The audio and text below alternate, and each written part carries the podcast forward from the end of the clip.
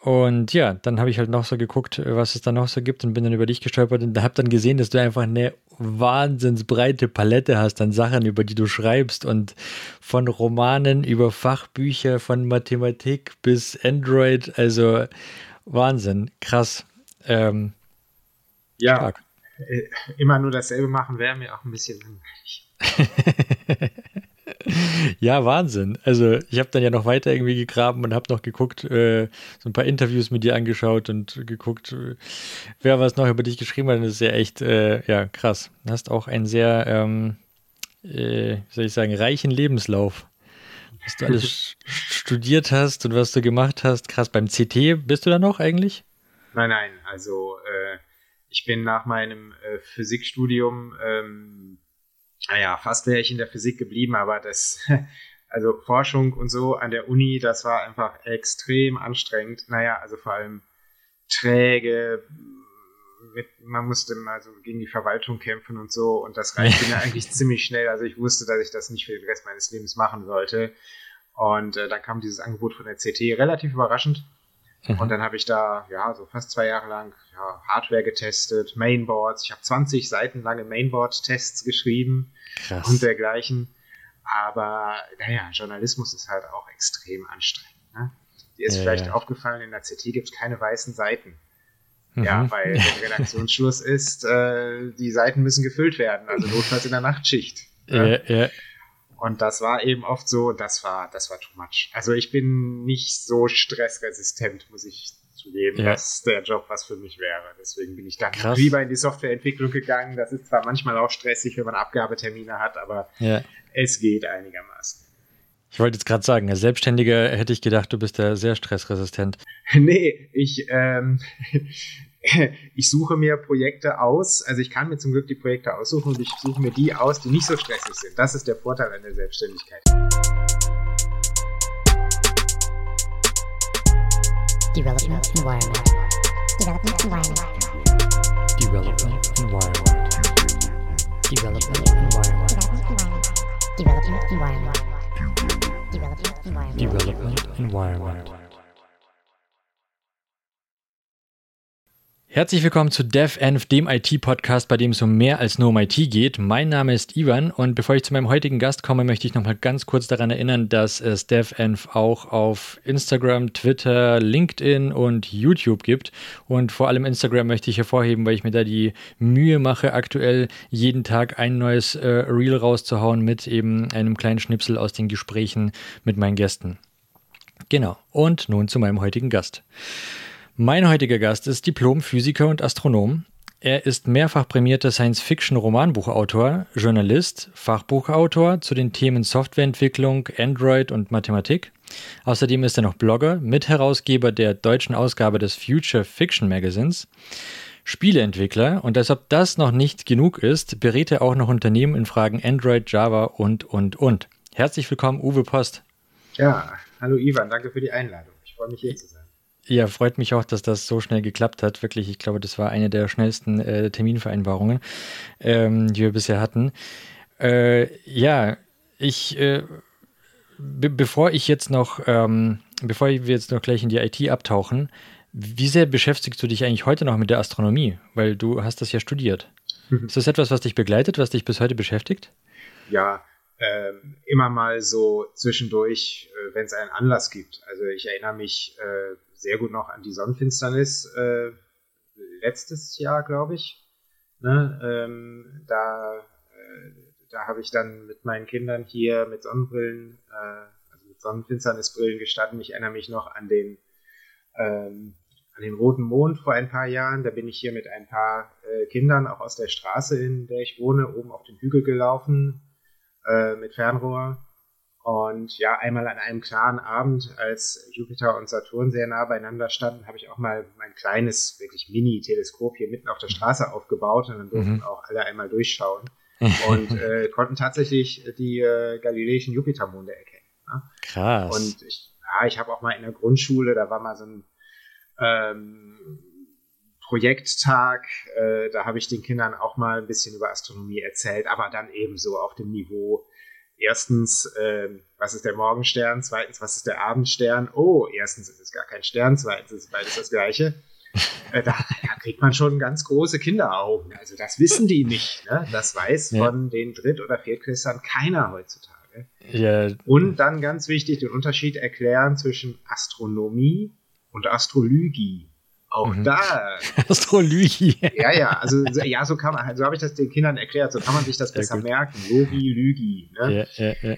Äh, ja, und äh, das, die, die schönste Belohnung war dann, als nach der Veranstaltung auf dem Pausenhof ein Kind zu mir kam und sagte, äh, ja, also das mit Adam und Eva hätte sie nicht verstanden und das ja die, dann hätten ja die Kinder ja dann auch miteinander und so. Und da habe ich ihr gesagt, ach, das ist nur eine Geschichte. Und da, weil, da sehe ich mich auch immer so ein bisschen, also in, in der missionarischen Aufgabe, ähm, da mit ein paar Missverständnissen aus, äh, aufzuräumen. Ne? Das, das, ist ja die Astronomie als exakte Wissenschaft und mhm. ja, das, was aus gewissen anderen Quellen so kommt und äh, teilweise widersprüchlich ist. Hm. Interessant, interessant, okay.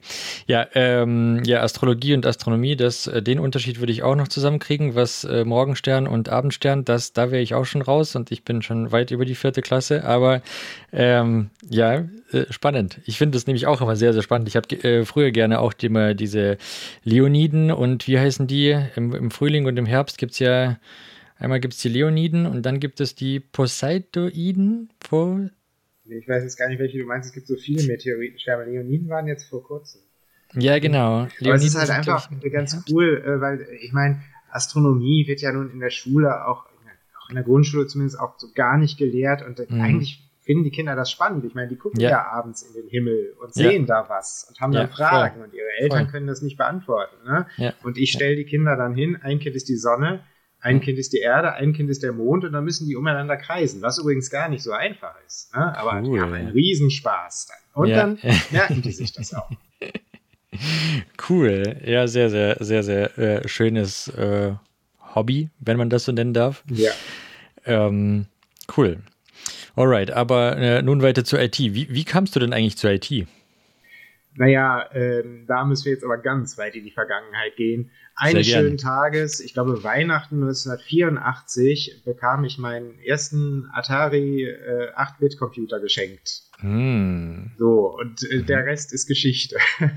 naja, es war ja speziell beim Atari damals so, dass man eben nicht auf dem Schulhof so toll die Spiele tauschen konnte. Was blieb mir anderes übrig, als die selber zu schreiben? Ne? Mhm. Also habe ich dann, äh, gut, man, damals konnte man auch Listings aus Zeitschriften abtippen, man stelle sich das nur vor. Aber das Gute war, dass man dann auch äh, verstanden hat, wie, wie das Programmieren funktioniert. Und äh, das habe ich dann ganz viel gemacht. Da habe ich also fast von Anfang an, vom ersten Tag an, habe ich äh, diesen Computer programmiert. Krass, wie alt warst du da? 16. Wahnsinn. Interessant. Ähm, ja, du hast, glaube ich, auch nachher noch ein Buch geschrieben über den Atari. Kann das sein? Für immer 8-Bit? Ja, genau. Äh, so ein bisschen eine Liebeserklärung an den alten Atari. Für immer 8-Bit ist tatsächlich mein autobiografischstes Buch. Es stammt aus der Zeit. Aber ähm, auch wenn das jetzt so klingt, das ist kein Sachbuch, das ist ein äh, Roman. Ähm, er ist also durchaus auch fiktiv äh, und spielt auch so ein bisschen mit ja, so Popkultur aus der damaligen Zeit. Also da gibt es ganz viele Songtexte aus den 80ern. Und äh, die Hauptfigur, die halt durchaus Ähnlichkeit mit mir hat, damals, die ist, der, der, ist dann auch verliebt in ein Mädchen und so. Also es ist ganz viel Jugendkultur äh, aus den 80ern drin und äh, jedem, der in der Zeit äh, auch Jugendlicher äh, war, nur wärmstens ans Herz zu legen. Also das äh, gefällt Menschen, zumindest in der Generation, äh, ja. sehr, sehr gut, da in die Vergangenheit abzutauchen. Cool. Ist auch Schön. sogar Programmcode drin. okay, das klingt auf jeden Fall sehr, sehr spannend. Äh, aber wie, wie bist du denn nachher von der, hm, ich meine, wenn du so früh angefangen hast zu programmieren, wie bist du dann nachher zu Physik und Astronomie gekommen? Ja, das war ein äh, einer der entscheidendsten Momente in meinem Leben, äh, den ich hier gerne mit euch teile. Also ich habe eigentlich nach, äh, nach dem Abi ähm, vorgehabt, Informatik zu studieren, weil ich das konnte ich auch gut. Ne? Also ich war im Computerkurs da immer der Beste und habe dann auch noch so einen extra Computerkurs gemacht. Und äh, dann war ich halt ähm, an der Uni und ähm, war für Informatik eingeschrieben und musste feststellen, das ist super abstrakt, was die da. Also mit anderen Worten, ich hatte mich nicht gut informiert. Ich dachte, ja, man programmiert da so schöne, spannende Programme irgendwie. Das war aber nicht so. Es war wirklich richtig abstrakt, theoretisch. Die haben da erstmal eine Programmiersprache äh, in so einem Kurs gelernt, äh, Scheme, das ist ein Lisp-Dialekt, ähm, der eigentlich nirgendwo praktisch angewendet wird. Ne? Das war für mich total frustrierend äh, und das war wirklich ein großer Irrtum, auf den ich da reingefallen bin. Und als ich dann aus so einer für mich total langweiligen Vorlesung rausgegangen bin und so über den Dortmunder Unicampus schlenderte, landete ich plötzlich im Physikgebäude.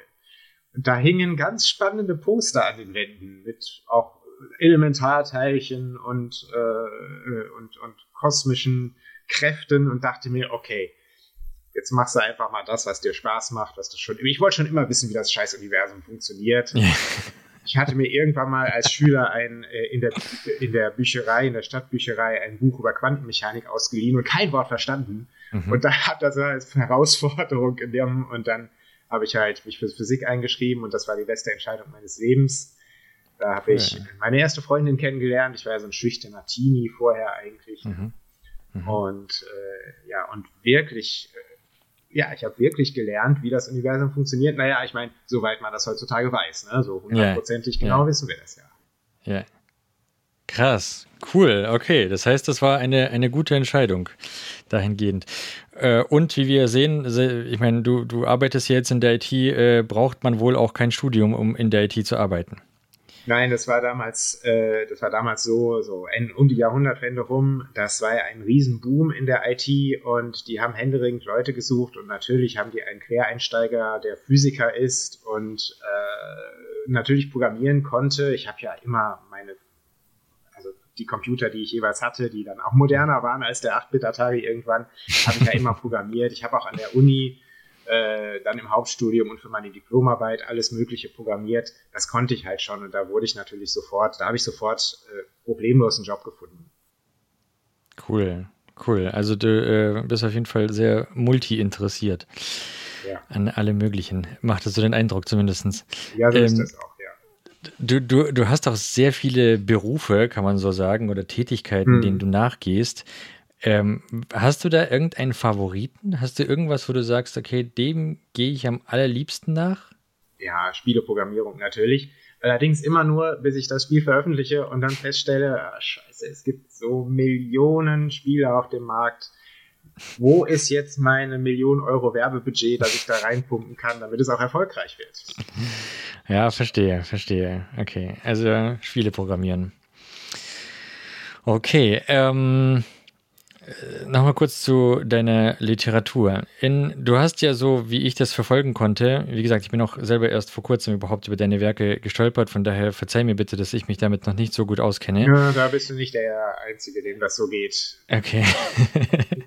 ähm, aber ich, ich habe äh, eben meine Recherche betrieben und äh, das, was ich so gesehen habe, korrigiere mich, äh, wenn das äh, falsch ist. Du hattest früher so mehr, mehr Fiction geschrieben und mit der Zeit oder die letzten Bücher waren schon mehr Science als Fiction. Oder, also es war immer noch Science Fiction, aber es ging dann, also am Anfang ging es ja irgendwie um, um Zentauren und ganz äh, wilde Fabelwesen. Mittlerweile geht es ja eher um die Postapokalypse und auch äh, die Szenarien der Postapokalypse sind ja, sagen wir mal, wir kennen sie aus den heutigen Nachrichten bereits. Ja, sei es jetzt irgendwie der Klimawandel ähm, oder irgendwelche digitalen Bedrohungen. Ähm, woher kommt der Wandel? Also woher das dass du jetzt mehr so zu diesem apokalyptischen Thema gehst? Also erstmal musst du da vorsichtig sein. Wenn ich okay. das Wort Postapokalypse in den Mund nehme, ja. dann ist das ein Wortspiel mit meinem Nachnamen. Ah. Und eigentlich witzig gemeint. Also ich schreibe jetzt nicht so die Romane so in so einer Mad Max-Welt, ne? Ja. Ähm, ja. Oder ja, oder, oder so, so Dystopien. Ähm, also das klingt manchmal so ein bisschen an und es ist, sind manchmal auch nicht unbedingt angenehme Welten, äh, über die ich schreibe. Aber ich, ich mache das immer mit ein bisschen Ironie, ein bisschen Sarkasmus, ja. Satire, manchmal mhm. auch Zynismus, mhm. je nachdem. was da gerade, was gerade anfällt und schreibe im Großen und Ganzen eigentlich meistens, wozu ich Lust habe. Und das, das variiert natürlich. Und deswegen fing das eben an mit Fantasy. Also eigentlich mein erster veröffentlichter Roman äh, hieß Zweiland. Den gibt's inzwischen nicht mehr unter diesem Titel, weil ähm, der, irgendwann habe ich gemerkt, dass äh, der Titel halt wichtig ist in der Amazon-Suche. Und deswegen heißt er jetzt ähm, äh, irgendwie Untot und ganz viel Tee äh, und ähm, verkauft sich immer noch ab und zu, so als E-Book. Ne? Und das war halt ein witziger Fantasy-Roman. Und äh, aber eigentlich bin ich seit ich äh, junge bin, äh, junge war eigentlich, bin ich äh, Science-Fiction-Fan. Ich habe immer Science-Fiction gelesen von Commander Perkins, Jules Verne, ähm, Arthur C. Clarke, Isaac Asimov. Also was man damals halt so mhm. gelesen hat. Mhm, Perry mhm. Roden natürlich auch. Mhm. Eher weniger, das ist ja die größte immer noch laufende deutsche Science-Fiction-Serie, aber da muss man auch echt drinstecken in dem Universum und da, äh, da bin ich irgendwann raus. Naja, und deswegen habe ich eigentlich diesen ganzen Science-Fiction-Zoo äh, immer im Kopf gehabt und äh, auch in eigenen äh, Werken dann verarbeitet. Ja, und immer ich habe einfach so viele Ideen und äh, schreibe halt die Geschichten, die mir gerade in den Sinn kommen. Ich versuche das natürlich auch, wenn ich dann mit dem Verlag spreche, so ein bisschen auf die Zielgruppe dann auszurichten.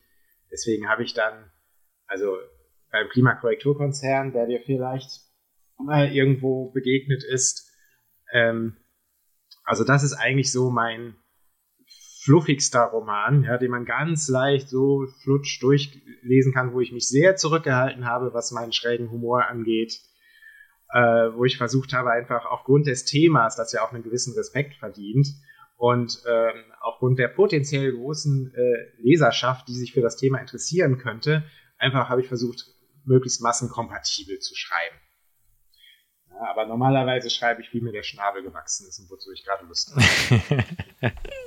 ja, so wie ich das zumindest in den Kommentaren gelesen habe, ist auch das äh, sehr, sehr beliebt. Ähm, also. Ja, für, für manche Leute, äh, Humor ist ja Geschmackssache. Absolut. Äh? Humor ist ja eine ganz komische Naturkraft äh, ja. des Universums und äh, manchen geht es dann zu weit oder manche verstehen manche Witze nicht. Das, ist, das ja. passiert eben auch. Damit muss man leben, wenn man versucht, humorvoll zu schreiben. Das stimmt, das stimmt.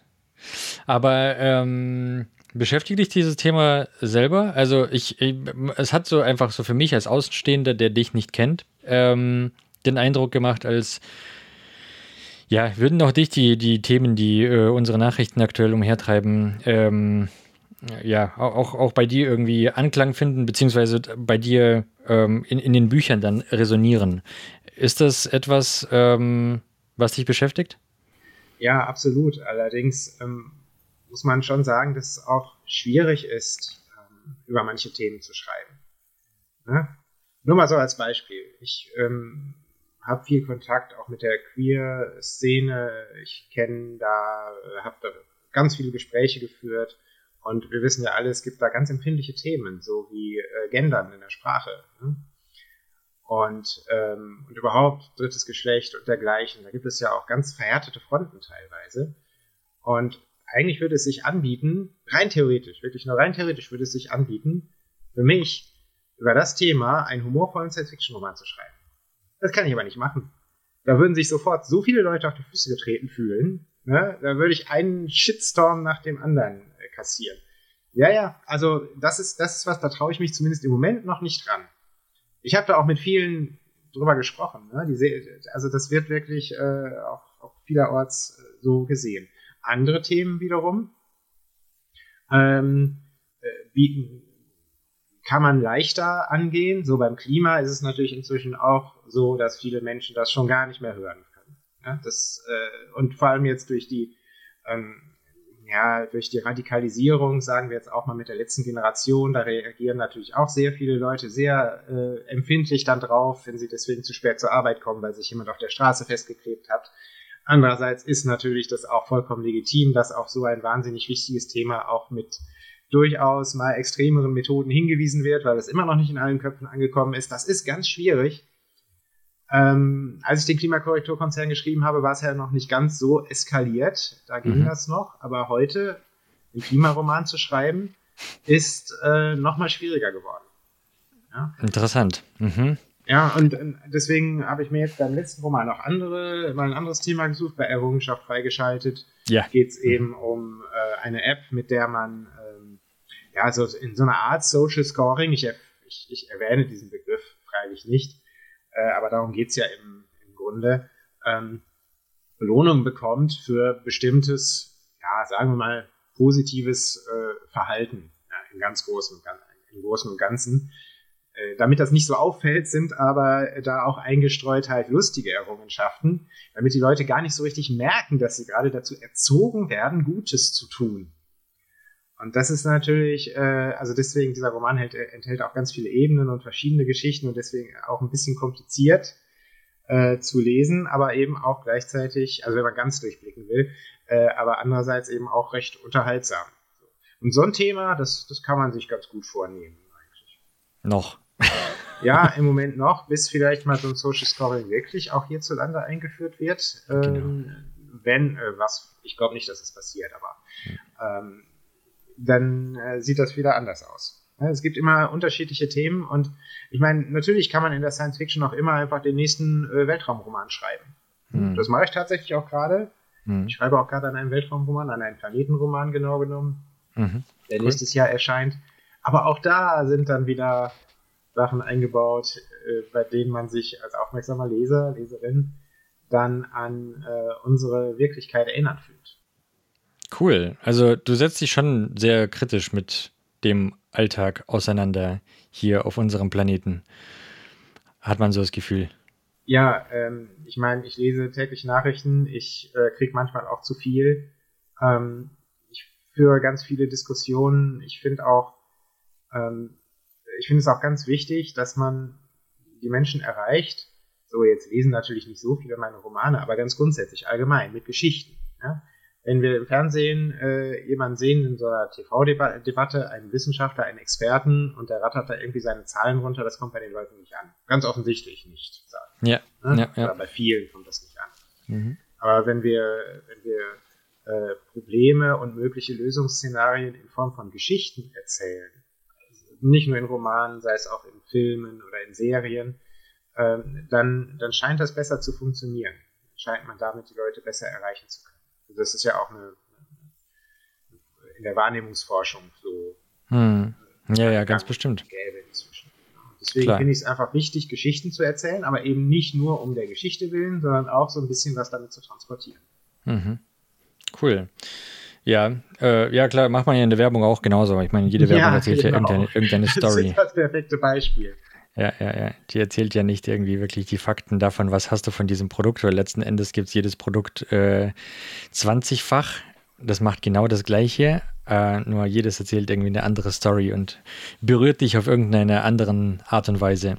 Genau, man muss die Leute berühren, mitnehmen. Und das geht ja. am besten mit Gefühlen und die kann man eben am besten vermitteln in Geschichten, natürlich auch in Bildern. So, als Romanautor bin ich dann darauf angewiesen, dass ich die Bilder im Kopf generiere, im Gegensatz zu jetzt als, äh, als äh, Drehbuchautor oder als Filmemacher. Äh, aber das sind in der Tat die wichtigen Faktoren, um, äh, um die Menschen zu erreichen und anzusprechen. Cool, interessant. Ähm, Nochmal ganz kurz, sorry, ich will jetzt nicht lange darauf rumreiten, aber ich fand es bloß interessant, weil du hast gesagt, dass du äh, irgendwie Beziehungen in diese, in diese äh, Queer-Szene hast, beziehungsweise irgendwie ähm, auch Gespräche geführt hast mit den Leuten. Hast du die auch gefragt, wie sie das finden würden, wenn man darüber einen Roman schreiben würde, also einen humoristischen Roman über dieses Thema? Also kam das dann direkt nicht gut an? Äh, so würde ich das nicht sagen. Also, ähm, also bei den Menschen, mit denen ich spreche, stoße ich sehr selten auf irgendwie sowas wie strikte Ablehnung oder mhm. Äh, Aversion oder so. Ja. Aber wenn man dann über das Thema ein bisschen länger spricht, dann merkt man einfach ziemlich schnell, das ist nicht so einfach. Hm. Ja? Ähm, weil da gibt es ganz viele Befindlichkeiten und es, es soll ja nicht darum gehen, jemanden vor den Kopf zu stoßen, sondern es soll ja, ja eigentlich darum gehen, äh, ja, eine gewisse Offenheit äh, zu propagieren. Und äh, ja, so, so, hey, ja. Äh, es ist doch schön, wenn die Welt bunt ist und ähm, meine Güte, ich bin da letztens äh, bei, bei Christopher Street Day in Bochum, da bin ich da mit rumgelaufen. Das war so ein Spaß, alle hatten Spaß. Ey, ich, ich, und dann, dann, dann versucht man in den Kopf zu kriegen, wieso haben da eigentlich Leute irgendwas dagegen? Was, was, was, soll das? Und, und noch schlimmer, also bei uns, also hierzulande geht das ja, ne? Also gelegentlich sieht man in den Nachrichten, dass ein, äh, äh, dass ein Transmensch irgendwie äh, zusammengeschlagen wurde, aber das ist ja ganz extrem selten. Nur in anderen Ländern ähm, wird Homosexualität mit dem Tod bestraft oder so, ne? Also mit, mit der Todesstrafe. Also was soll das? Es geht mir nicht in den Kopf. So, und natürlich gibt es da auch politische Zusammenhänge. Ne? Die machen das ja nicht einfach nur, weil die, weil die da irgendwie äh, einen etwas altmodischen Glauben haben oder so, sondern es geht ja auch darum, Mehrheiten zu bedienen. Ne? Und Mehrheiten und, und, und ja, letztlich um Macht und dergleichen. Und da sieht man, wie viel da alles dranhängt an diesem Thema. Und äh, dann sowas mit Humor äh, anzugehen, ist extrem schwer. Und also im Moment traue ich mich da nicht dran. Hm. Verstehe. Es gibt, gut, in meinen Romanen tauchen halt natürlich auch mal queere Figuren auf und dergleichen, das, aber das ist, das ist ja einfach Diversität, da ist, äh, das ist eben dann nicht das zentrale Thema, ne? sondern es ist einfach die Welt, die bunte Welt, die ich mir vorstelle, die ich ja. mir wünsche irgendwo. Ja. Verstehe, verstehe. Okay, interessant. Ich frage mich einfach nur immer bei diesen ganzen Debatten, sei es jetzt Klima, sei es jetzt äh, queer, sei es jetzt egal, äh, eines von diesen, von diesen heißen Themen aktuell, gibt ja genügend, ähm, ob das nicht auf Ablehnung oder beziehungsweise ob sich darüber nicht Leute echauffieren, die eigentlich gar nichts damit zu tun haben. Ja, weil.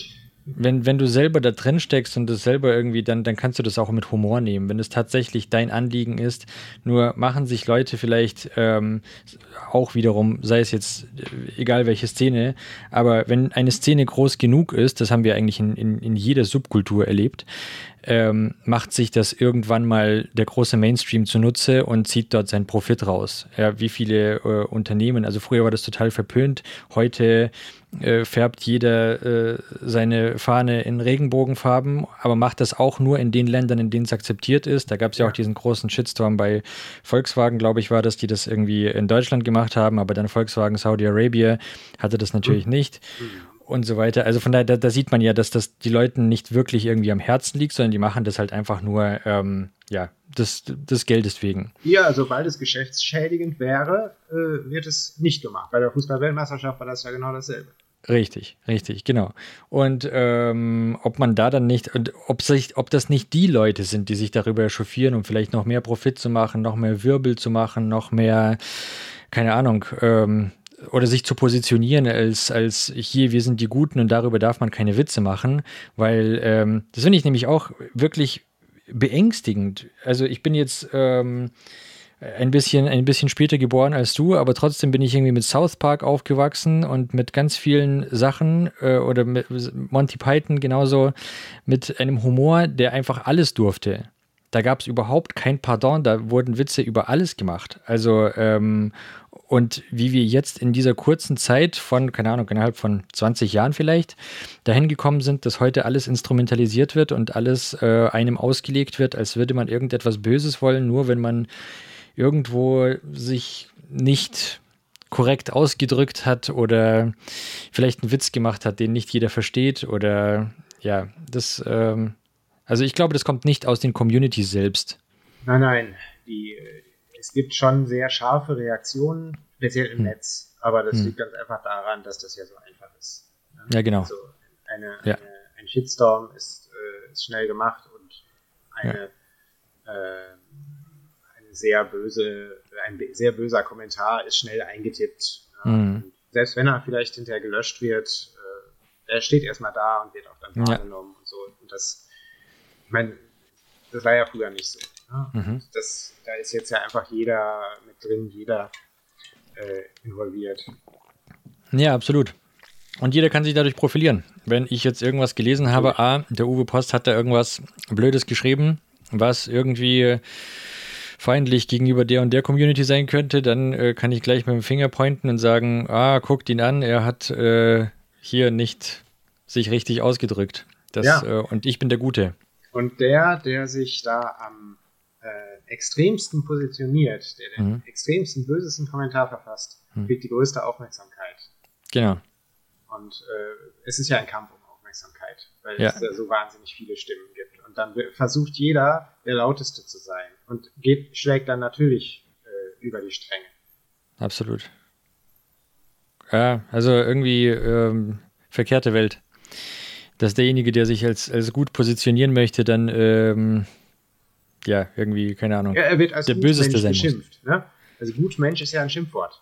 Das muss man sich mal auf der Zunge zergehen lassen. Gut ist ein Adjektiv, ja. das eigentlich das total positiv ist. Ne? Ja. Ein guter Mensch. So. Ein ja. Mensch ist ein Schimpfwort. ja, ja. Richtig. Absolut, aber das, das Problem ist ja, dass, also ich, also wie ich das definiere unter Gutmensch, das ist genau dieser Mensch, der eigentlich nichts mit irgendetwas zu tun hat, aber trotzdem meint, auf andere mit dem Finger zu zeigen und zu sagen, du bist jetzt der Böse, weil du hast es nämlich nicht richtig gemacht. Und ich mache hier alles korrekt und alles richtig und deswegen bin ich ähm, der Gute. Was natürlich auch nicht stimmt, weil äh, unmittelbar nachdem derjenige äh, da diesen Kommentar verfasst hat, äh, ja. hat er äh, sich einen Burger aus Massentierhaltung gekauft oder ist mit dem Auto Brötchen holen gefahren. Ja, natürlich. Mit dem Benziner. Natürlich.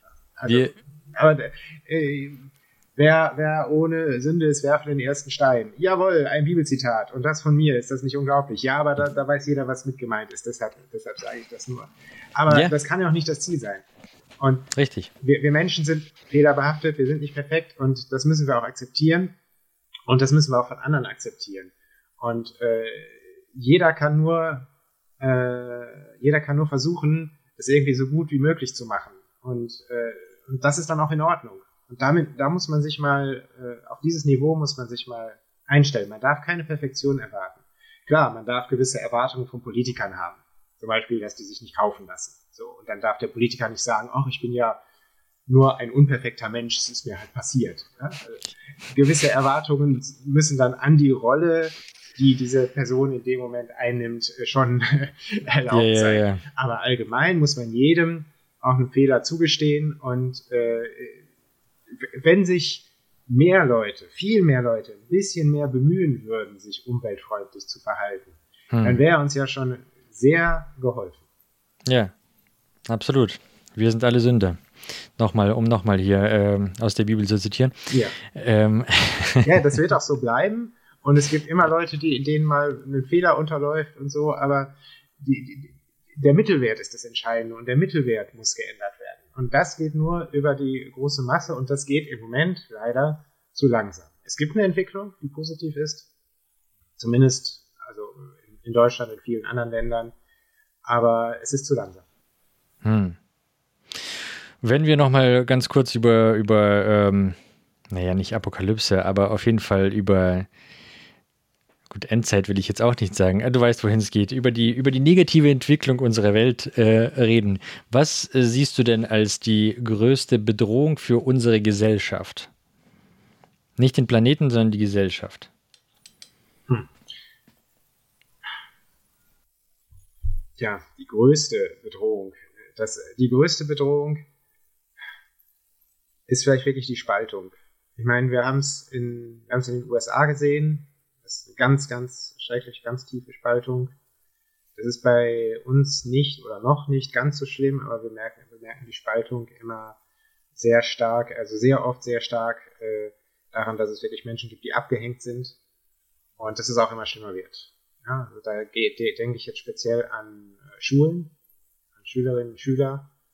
Und es ist ja auch egal, welche Lehrer man fragt. Äh, alle Lehrer, die schon länger als ein, zwei Jahre an der Schule arbeiten, werden bestätigen, es wird immer schlimmer. Der, Bildungs, der Bildungsstand und auch überhaupt, dass man die Kinder erreicht und dass man die Eltern erreicht, äh, irgendwie mit, mit dem Bildungsauftrag, das wird immer schlimmer. Und da gibt es dann eben die, die auf der einen Seite runterfallen, also die, die es halt nicht hinkriegen, die werden auch nie einen vernünftigen Job kriegen, äh, weil ja auch immer mehr anspruchslosere Jobs von Maschinen übernommen werden.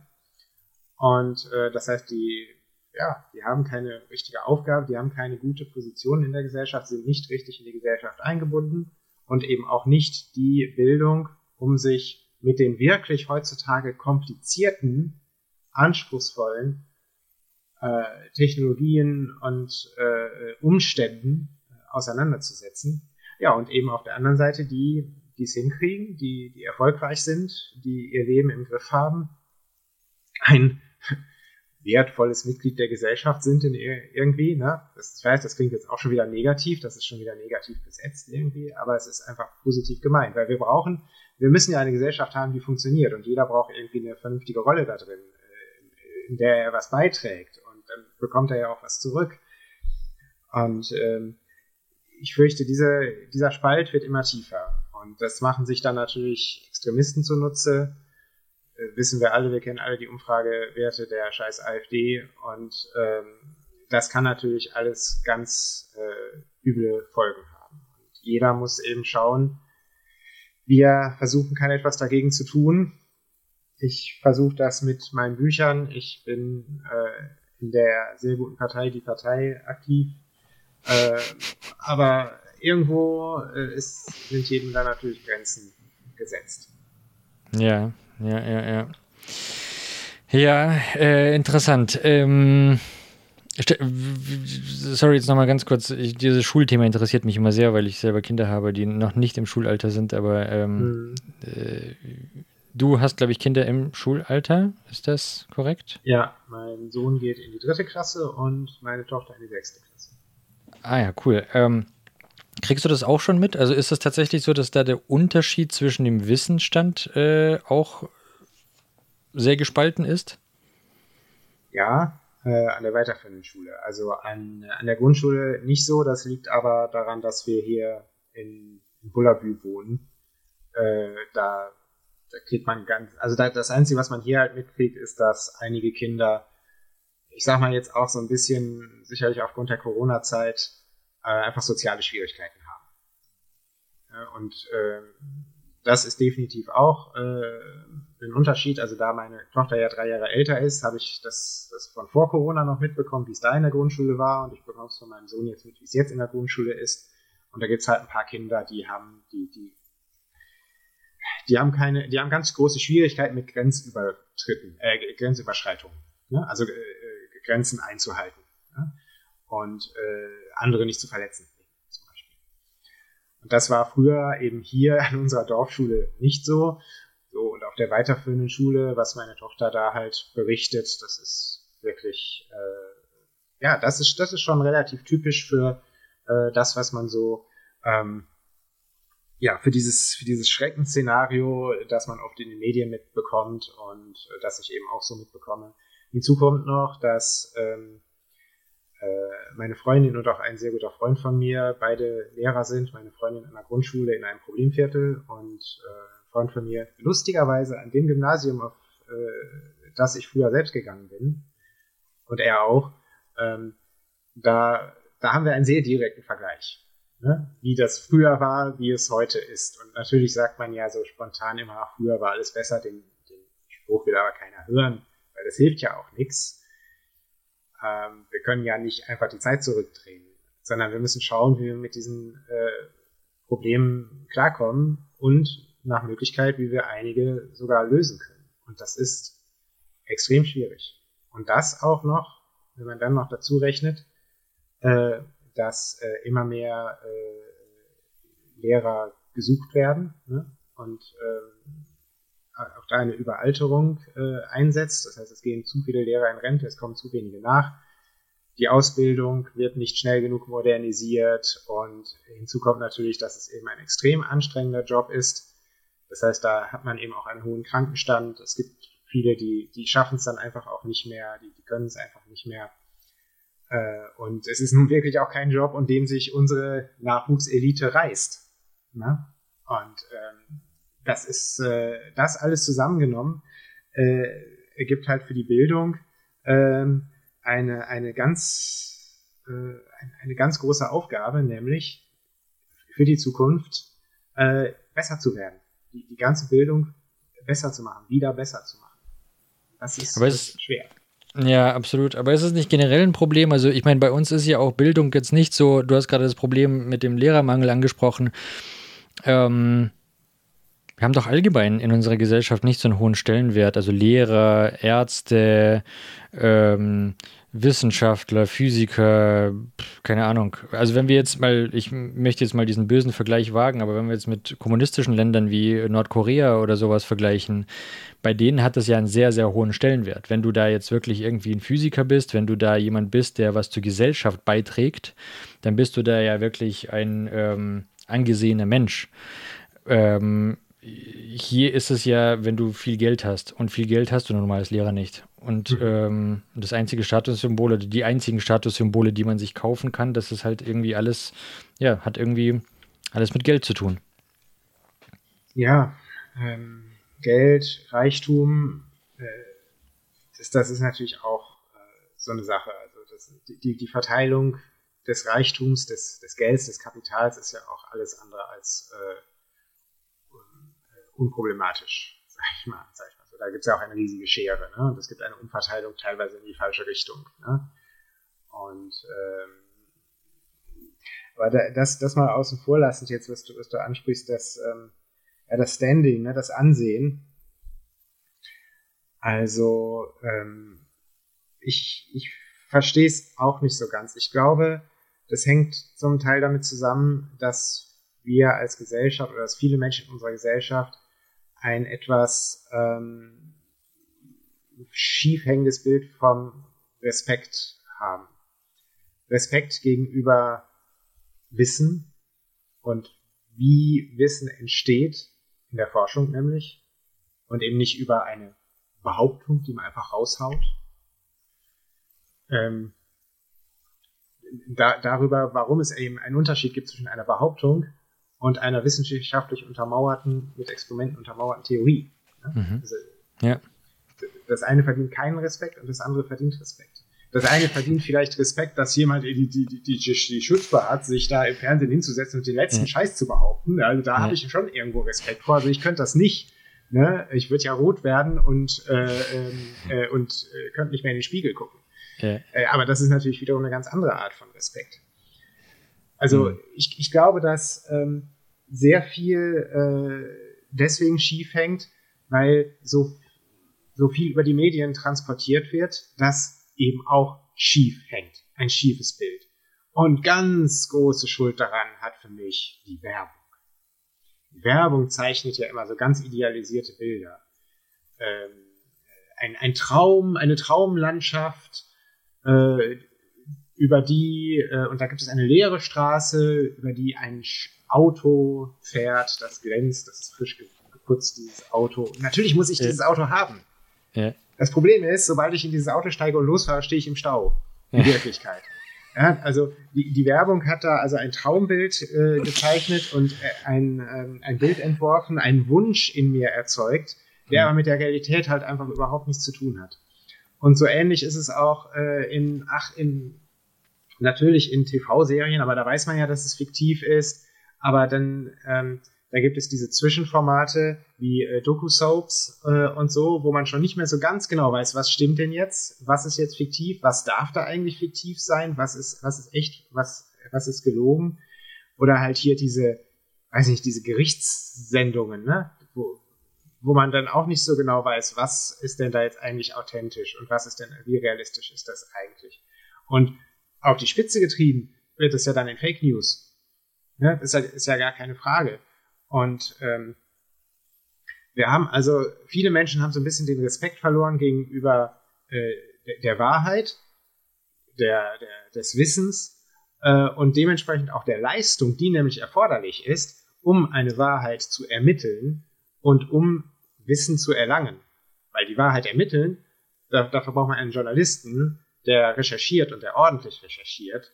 Und wenn der ordentlich gearbeitet hat und ein Ergebnis präsentiert, dann hat man dem ein, dann hat das einen gewissen Respekt verdient. Ja, ganz im Gegensatz eben zu jemandem, der sich einfach hinstellt und Quatsch behauptet. Ja, ja das stimmt. Ganz weit, ganz weit.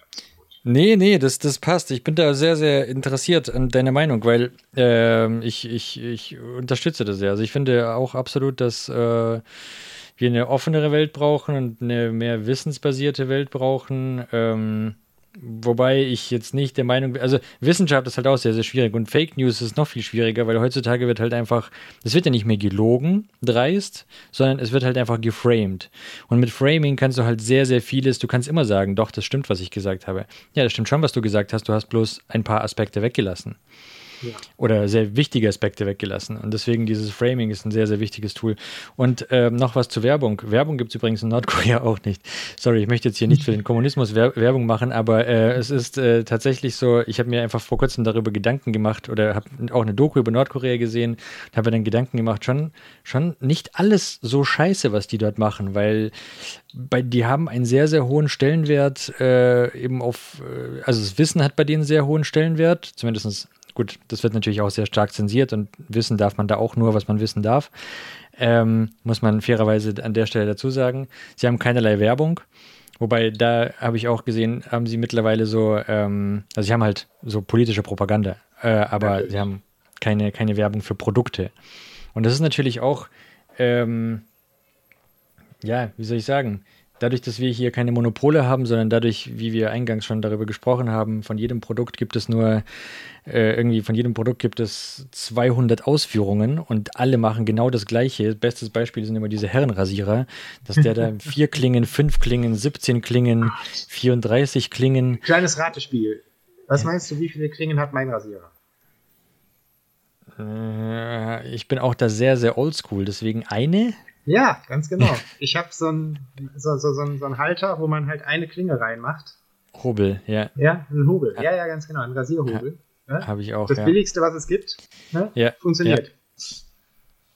Absolut, genau so ist das. Ja, aber wir müssen ja verkaufen. Wir müssen ja und ähm, ja, spannend, spannend. Da äh, gibt es auch ähm, sehr interessante äh, wie soll ich sagen, Bücher zu und auch sehr viel interessante Informationen über die Endzeit des Kapitalismus und äh, wieso wir uns jetzt damit ausgeschöpft haben und wieso das einfach so nicht weiter funktionieren kann. Es ja. geht gar nicht mehr. Ja, es geht offensichtlich, äh, aber das, das äh, bei äh, Frage der Standpunkt, des Standpunkts, was es geht, denn bedeutet. Ich also, verdiene eine Menge Kohle, das geht. Ja gut, wir werden ja. alle noch viel mehr Kohle verdienen mit der Inflation, die wir aktuell haben. Äh, ja, das, äh, genau, und immer weniger kaufen können. und das geht dann eben wiederum nicht. Ja, ja absolut. Ähm, naja, anyway, gut, wir driften ein bisschen ab, sorry dafür. Ähm, aber ich finde es einfach deine Ansichten da sehr spannend. Ähm, genau, so, damit hätten wir die Gesellschaft. Hast du noch ähm, ich meine, es ist fast offensichtlich, aber was, was siehst du als die größte Bedrohung für den Planeten? Weil wir es gerade eben von der Gesellschaft hatten. Die größte Bedrohung des Planeten ist nicht, dass ein Asteroid einschlägt oder dass der Mond abstürzt oder ja. dass in ein paar Millionen Jahren die Sonne so groß ist, dass sie den Planeten äh, auffrisst. Ja. Das nur so als. Äh, Wieso gibt, gibt es solche Theorien? Was es in Wirklichkeit sein könnte. Nein, also äh, man muss ja ganz ehrlich sagen, dem Planet ist das Piep egal, wie die Durchschnittstemperatur steigt. Ne? Das, das, ist, es ja gerade. Das, äh, deswegen, deswegen unternimmt der Planet ja auch nichts dagegen.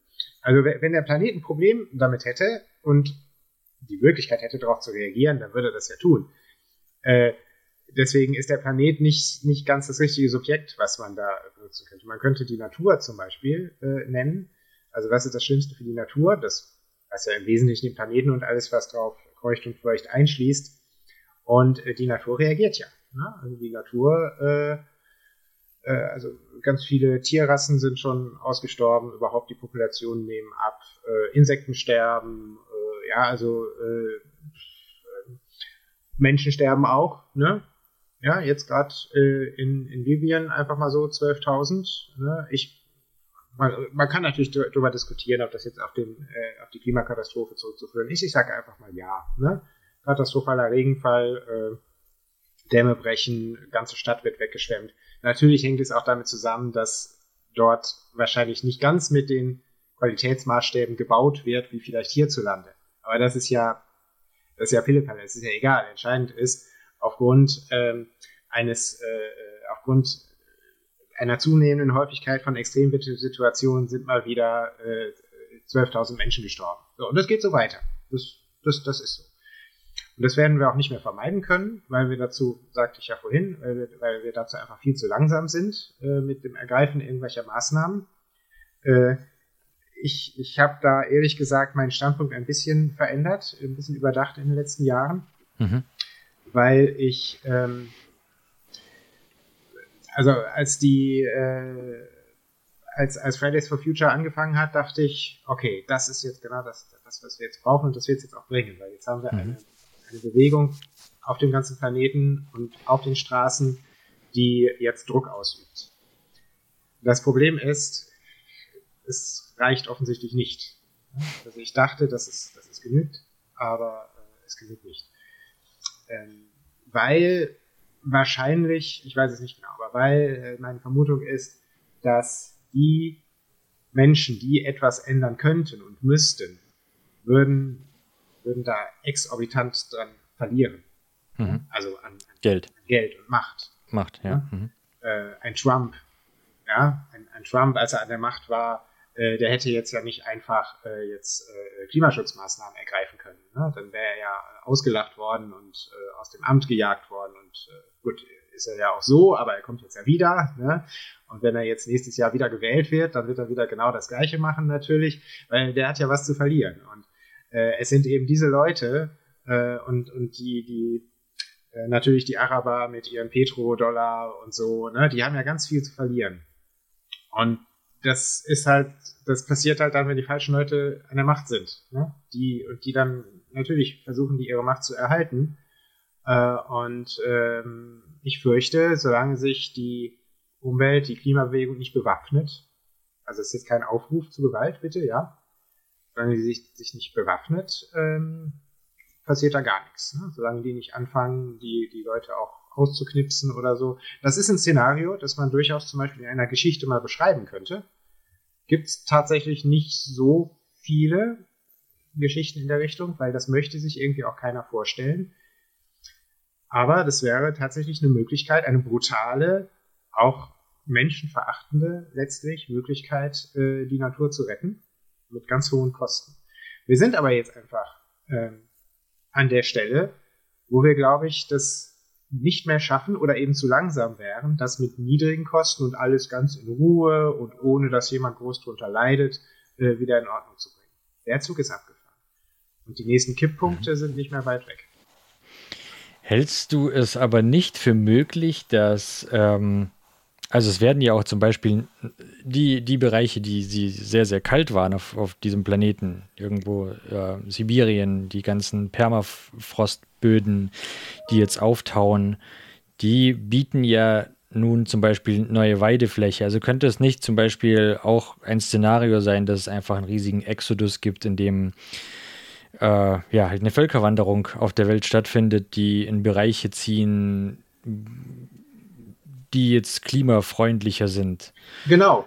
Äh, zum Beispiel äh, afrikanische Flüchtlinge, denen es äh, zu heiß geworden ist und die deswegen nach Europa kommen. Was, was stand noch heute im Spiegel Online? Berlin hat gesagt, wir können leider keine Flüchtlinge mehr aufnehmen, wir sind voll. Ja, genau. Natürlich, äh, was äh, die Reaktion von Menschen und übrigens auch von Tieren auf eine sich verändernde, äh, sich negativ verändernde Umwelt ist, sie gehen da weg. Sie gehen woanders hin. Aber dieses woanders äh, muss natürlich auch darauf vorbereitet sein, diese, äh, diese Menschen aufzunehmen. Und klar, Sibirien, da ist viel Platz. Aber warte, gehört Sibirien nicht zu Russland, dass ein Land ist, das gerade einen Angriffskrieg führt? Vielleicht möchte ich da gar nicht hin.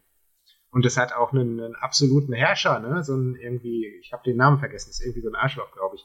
Äh, oder sagen wir Grönland. Grönland wird ja bestimmt äh, in den nächsten Jahren auch ganz gemütlich. Ne? Ja, Island. Äh, Island, ja, äh, Island war ich letztens äh, sehr schön, aber ähm, die haben noch nicht mal, die haben noch nicht mal Bahnstrecken, die haben Stau, ja. Die haben, äh, die haben auch jeden Nachmittag, Reykjavik ist, ist, ist komplett, die, die Stadtautobahn da ist ziemlich dicht. Ne? Jetzt stelle ich mir vor, da kommen noch mehr Menschen hin und äh, die wollen natürlich, also die, die, Natur da soll doch gar nicht zugebaut werden mit, äh, mit neuen, äh, mit neuen Wohnhäusern und dergleichen. Und vor allem, hm. das dauert ja auch alles. Wenn ich irgendwo anders hin will und da jetzt anfangen will, das, das Land zu besiedeln, das dauert. Und ähm, das dauert alles viel zu lange und irgendjemand muss das auch bezahlen. Nein, nein. Klar, die Idee ist, ist naheliegend, aber das ist keine Lösung von Problemen, sondern es erzeugt ja nur neue Probleme. Hm. Ja, okay, verstehe. Ähm, was, was sagst du all den äh, Mathematikern die und, und, und Wissenschaftlern, die, die sagen, dass das Klimamodell mit dem äh, oder die Klimamodelle, äh, von denen die, die Leute verwenden, die jetzt quasi über den menschengemachten Klimawandel sprechen, dass die sagen, CO2 ist nur ein ganz kleiner Faktor in der Berechnung von Klima und dass es alles nicht so einfach ist. Und wir können noch nicht mal das Wetter in sieben Tagen vorhersagen und manche Leute maßen es sich an, die Entwicklung in Jahrzehnten zu äh, bestimmen. Und dass diese, ja, dass es einfach viel zu einfach ist, die Klimamodelle, mit denen da gerechnet wird. Naja, ähm, die sind eine Annäherung. Ne? Wir können es nicht genau, vorhersagen, wir können es nur ungefähr vorhersagen. Wir können es ungefähr vorhersagen aufgrund der Daten, die wir haben, aufgrund der Messdaten, die wir haben. Wir wissen ungefähr, wie viel CO2 in die Luft gepustet wird und übrigens auch andere klimaschädliche Gase, wie zum Beispiel pupsende Kühe, ne, Methan. Deswegen ist ja äh, die, die, die, Fleischtierhaltung, die Massentierhaltung so ein Problem und wir sollten eigentlich alle viel weniger Fleisch essen. Ähm, die, die Temperatur, äh, die Wetterbedingungen, die Häufigkeit von äh, Klima, äh, die, die Häufigkeit von Extremwettersituationen, das kann man alles schlicht und ergreifend zählen, messen, aufschreiben und dann sieht man halt, dass es eine Kurve ist, die nach oben zeigt, mehr oder weniger steil nach oben äh, zeigt und dann kann man versuchen, das zu extrapolieren. Äh, und ähm, nein, das können wir nicht auf, wir können das Wetter nicht auf sieben Tage genau vorhersagen äh, wobei, dass es heute regnet, das habe ich, glaube ich, letzte, letzte Woche schon irgendwie gelesen, dass die Temperatur sinkt. Äh, so ungefähr. Ne? Wir wissen auch nicht genau, wann dieses äh, das nächste Ziel, also das, das, das 1 Grad Ziel, das 2 Grad Ziel äh, verfehlt wird. Verfehlt wird, muss man ja sagen. Wir wissen nicht genau, wann äh, Grönland eisfrei ist, äh, aber es ist so dermaßen wahrscheinlich, dass es passiert, dass es einfach äh, albern wäre, das also dumm wäre, das zu äh, ignorieren oder so, tun, also zu tun, als wäre es nicht so. Hm. Nee, absolut. Also ich glaube, das zweifelt aber auch niemand an. Also den Klimawandel ja. an sich, da, äh, da glaube ich, sind, also zumindest kenne ich da jetzt keine wissenschaftlichen Studien, die irgendetwas anderes behaupten. Es äh, war nur, ich erinnere mich vor, keine Ahnung, einem halben Jahr oder so, gab es auf der IPCC, also auf der, auf der Seite von diesem Klima, äh, Konferenz, nee, Klimaforum, was der, der weißt, was Nationen, ja, ja. Mhm. Genau, dieses IPCC, gab es einen Bericht ähm, mit äh, Studien quasi, die dafür sprechen, dass es menschengemacht ist und die dagegen, oder nee, das CO2, das, ein, das CO2 quasi dafür verantwortlich ist oder nicht verantwortlich ist und ähm, für den Klimawandel. Und da lag es irgendwie 100, also nee, 1400, also 1400 Statistiken dagegen gegen 1600, die dafür gesprochen haben. Und das fand ich ziemlich uneindeutig mit Hinblick darauf, dass es natürlich viel mehr Kohle auch aktuell gibt, ähm, um zu beweisen, dass es so ist, als genau das Gegenteil zu beweisen. Fand ich 1400 gegen 1600 gar nicht so aussagekräftig. Naja, gut, aber ich weiß nicht, ob man so äh, argumentieren kann. Ja? Äh, gibt es mehr Studien, die da, dafür, gibt es mehr Studien dagegen? Ähm, es ist nur eine Anzahl. Wir, wir wissen nicht, äh, damit ist nichts darüber gesagt, wie genau diese Studien sind ähm, und äh, qualitativ, wie qualitativ hochwertig sie sind. Und ähm, deswegen wäre ich da sehr vorsichtig. Aber unabhängig davon, natürlich CO2 ist nicht das einzige, bei weitem nicht das einzige. Ja, der, der Wasserdampf ist halt auch ein äh, Klimagas und äh, ja auch die, was war das noch, die, ein weiterer Beschleuniger des, äh, des Klimawandels sind ja auch die äh, Rauchwolken, die durch die, äh, dadurch, dass die, das Wald, also Waldbrände und äh, Tundra-Brände äh, großflächig entstanden sind, ähm, die spielen da auch mit, also diese Rauchpartikel also das ist ja auch kompliziert. Und ähm, natürlich, wenn man jetzt daraus Maßnahmen ableiten möchte, muss man natürlich überlegen, okay, nehmen wir mal nur so als Beispiel, ja, Tempolimit. Ja, Tempolimit verringert den CO2-Ausstoß und hilft gegen den Klimawandel. Ja, aber so, so ein bisschen. Und vor allem nur in Deutschland. Ich meine, worüber reden wir da? Wir reden so ein bisschen. Äh, und natürlich gäbe es ganz andere, äh, ganz andere Hebel, an äh, die man rangehen müsste. Ja? Flugverkehr, Schiffsverkehr, ja? überhaupt ganz allgemein Autoverkehr. Und damit meine ich jetzt nicht nur in Deutschland. Und Was ich noch gehört habe, ist das Fracking, dass beim, beim Prozess ja. des Frackings so viel Gas verursacht wird, wie wenn man alle Autos der gesamten Welt einfach zusammennehmen würde. Ja, genau. Also überhaupt klimaschädliche Industrie mal, ähm, mal insgesamt genommen. Und dazu übrigens, zu dieser klimaschädlichen Industrie gehört eben auch die IT. Ja, 20 Prozent des Energieverbrauchs der Welt geht in irgendwelche Rechenzentren, wo, ähm, wo die Energie halt im Prinzip in, in Software im Endeffekt ja geht äh, und man sich da auch fragen muss, äh, braucht man die eigentlich alle? Ne? Also wir, wir nutzen alle gerne hier diese ganze IT, die ganzen, das ganze Internet. Aber wie viel Energie das eigentlich kostet? Ne?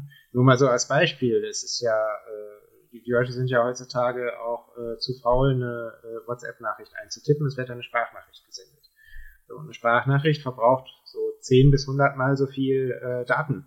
Ne? Und dementsprechend im Endeffekt auch 10 bis 100 Mal so viel Energie.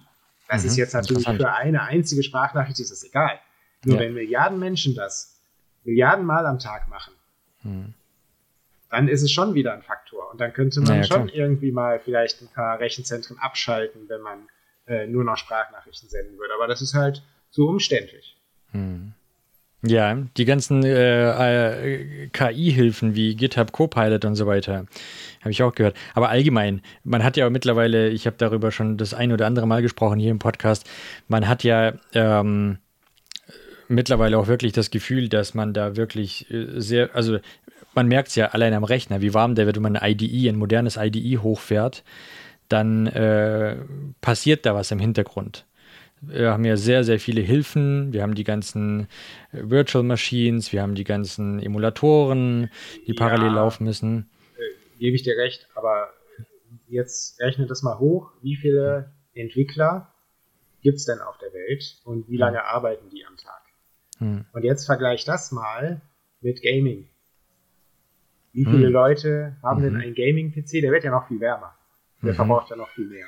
Ne? Mhm. Und äh, naja, interessant, stimmt. Halt Energie. Mhm, ja? Mhm. Also eine, eine, moderne Grafikkarte, ja. 100 Watt, 200 Watt, 300 Watt, mhm. ne? mit Riesenmonitor, der natürlich auch nochmal wieder ein bisschen Energie verbraucht und so. Ja. Und äh, da wäre ich, und, und man stundenlang gespielt. Das sind ja Millionen von Menschen. Stimmt, stimmt.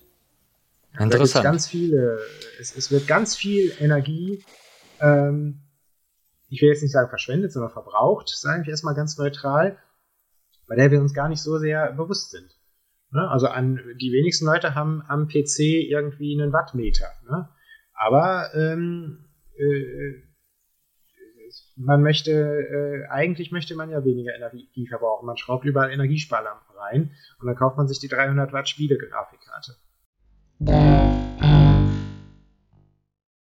Gut, dann Blitzfragen. Äh, Mac oder Windows? Win Linux. Linux? Ja. Bist du jetzt gerade auch auf dem Linux? Ja, sicher. Echt? Was ja. ist das für eine Distribution? Linux Mint. Okay. Ja, habe ich seit, also, weiß ich nicht, seit über 20 Jahren benutze ich auf dem Desktop eigentlich nur äh, Linux, auch auf dem Notebook und so. Nur mein Spiele-PC, der ist Windows. Aha, okay. Und cool. Mac für Tonaufnahmen, Musik. Na, Musik machst du auch noch. Ja, nur zum Spaß. Also nichts, was irgendwie veröffentlichungsfähig wäre. Ich bin kein Musiker. Um Gottes Willen, wie, wie, viele, wie viele Stunden hat denn dein Tag? Sagen wir so, ich verschwende relativ wenig Zeit mit so Sachen wie Fernsehen. Ja. Dann bleibt Versteh. ein bisschen Zeit übrig. Ja, ja, ja. Nein, also ich habe auch nicht mehr als 24 Stunden und ich muss mich auch um meine Kinder kümmern, nur so nebenbei mache ja. ein bisschen jedes zum Spaß. Cool, schön. Ähm, dann Smartwatch oder Dumpwatch? Gar kein Watch. Ich verstehe. Gar kein Watch. Nur wenn ich äh, irgendwo unterwegs bin und äh, eins, also mit, mit ÖPNV unterwegs bin, Aha. dann habe ich diese Uhr hier. Okay. Also, also, also Dump. Keine, ja. keine smarten Funktionen. Ja, keine. Okay. Noch nicht mal das Datum. Wahnsinn. Ja, das, äh, das Wenn ich das Datum wissen will, muss ich aufs Handy gucken. ähm, eine Frage, die nicht jeder beantworten kann, aber bei dir bin ich mir fast sicher, dass du sie beantworten kannst. Wim oder Emacs? Nano. Nano. Ja. Lustig. Kommt die letzte Zeit auch verhäuft vor? Ja, also ich, ich weiß, wie man ein VI benutzt, aber es macht mir keinen Spaß. Dann lieber Nano. Okay, ja gut. Uh, Light Mode oder Dark Mode? Light Mode. Überall oder nur im IDE? Boah, eigentlich fast überall. Ich wüsste jetzt, ich wüsste jetzt nicht, welches. Ich glaube, OBS habe ich im Dark Mode. Mhm. Aber das habe ich einfach nie umgeschaltet, glaube ich. Mhm. Mhm. Sonst. Okay. Boah, mit Light Mode zu programmieren, ich, ich kann es nach wie vor nicht verstehen. Aber hey, äh, more power nee, to das, Nein, nein, das liegt an. Das ist Geschmackssache, glaube ich, ein Stück weit. Das liegt an meinen Augen. Also bei, bei Weiß auf Schwarz äh, oder Farbe auf Schwarz mhm. oder auf Dunkelgrau, mhm. ähm, dann tanzen die Buchstaben bei mir länger. Ich bin okay. mehr, also ich, ich bin mehr der Schwarz auf Weiß. Okay. Fan. Okay, ja, du, wie gesagt, jeder, jeder wie er möchte. Ich, äh, ja. Ähm, Spaces oder Tabs? Tabs. Ganz wichtige Frage. Ganz wichtige Frage. Du siehst, bei mir in den Blitzfragen werden die, die wichtigen Fragen äh, da des werden Alltags die besprochen. Fragen geklärt jetzt, genau, ich merke schon.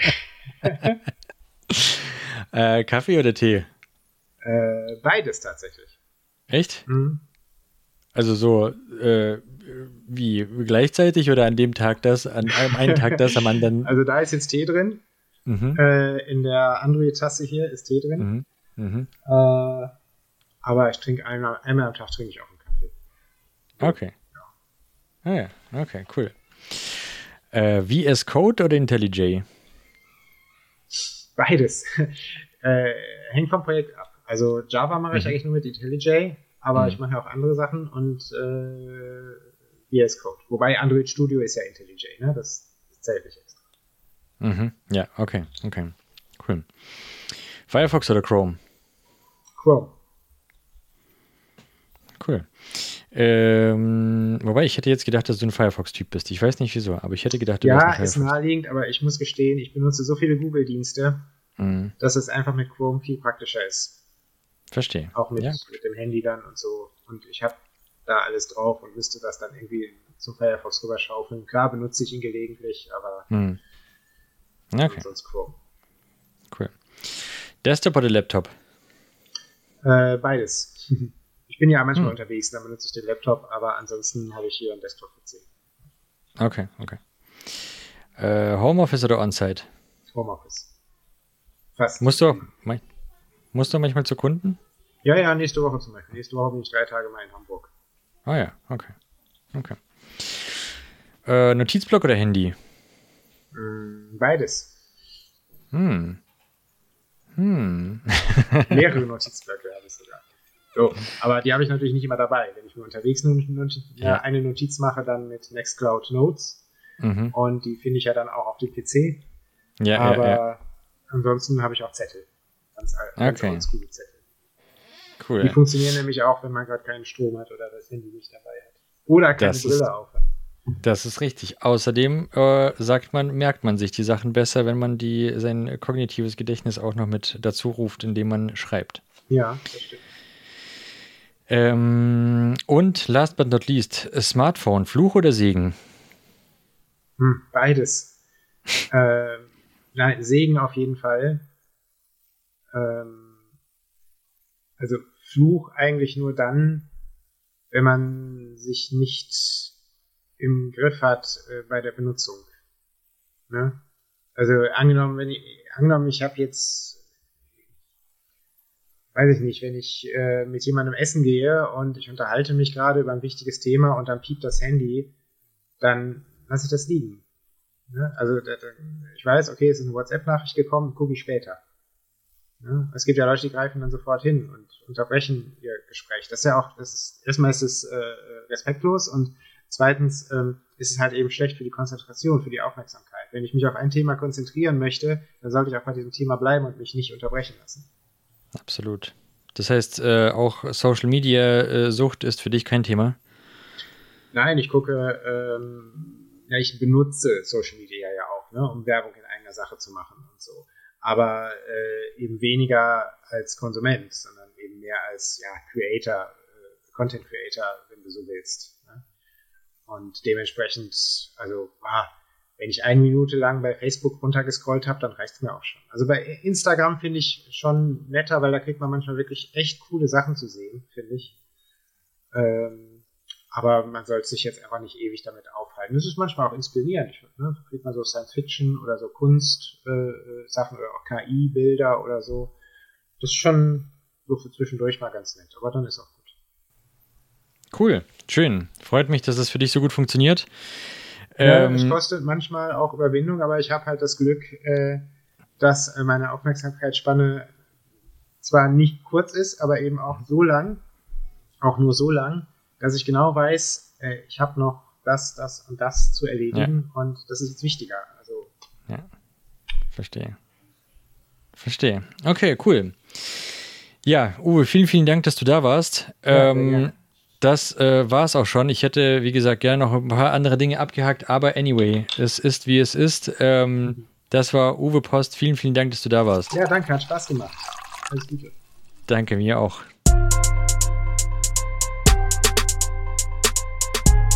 Development environment. Development environment. Development environment.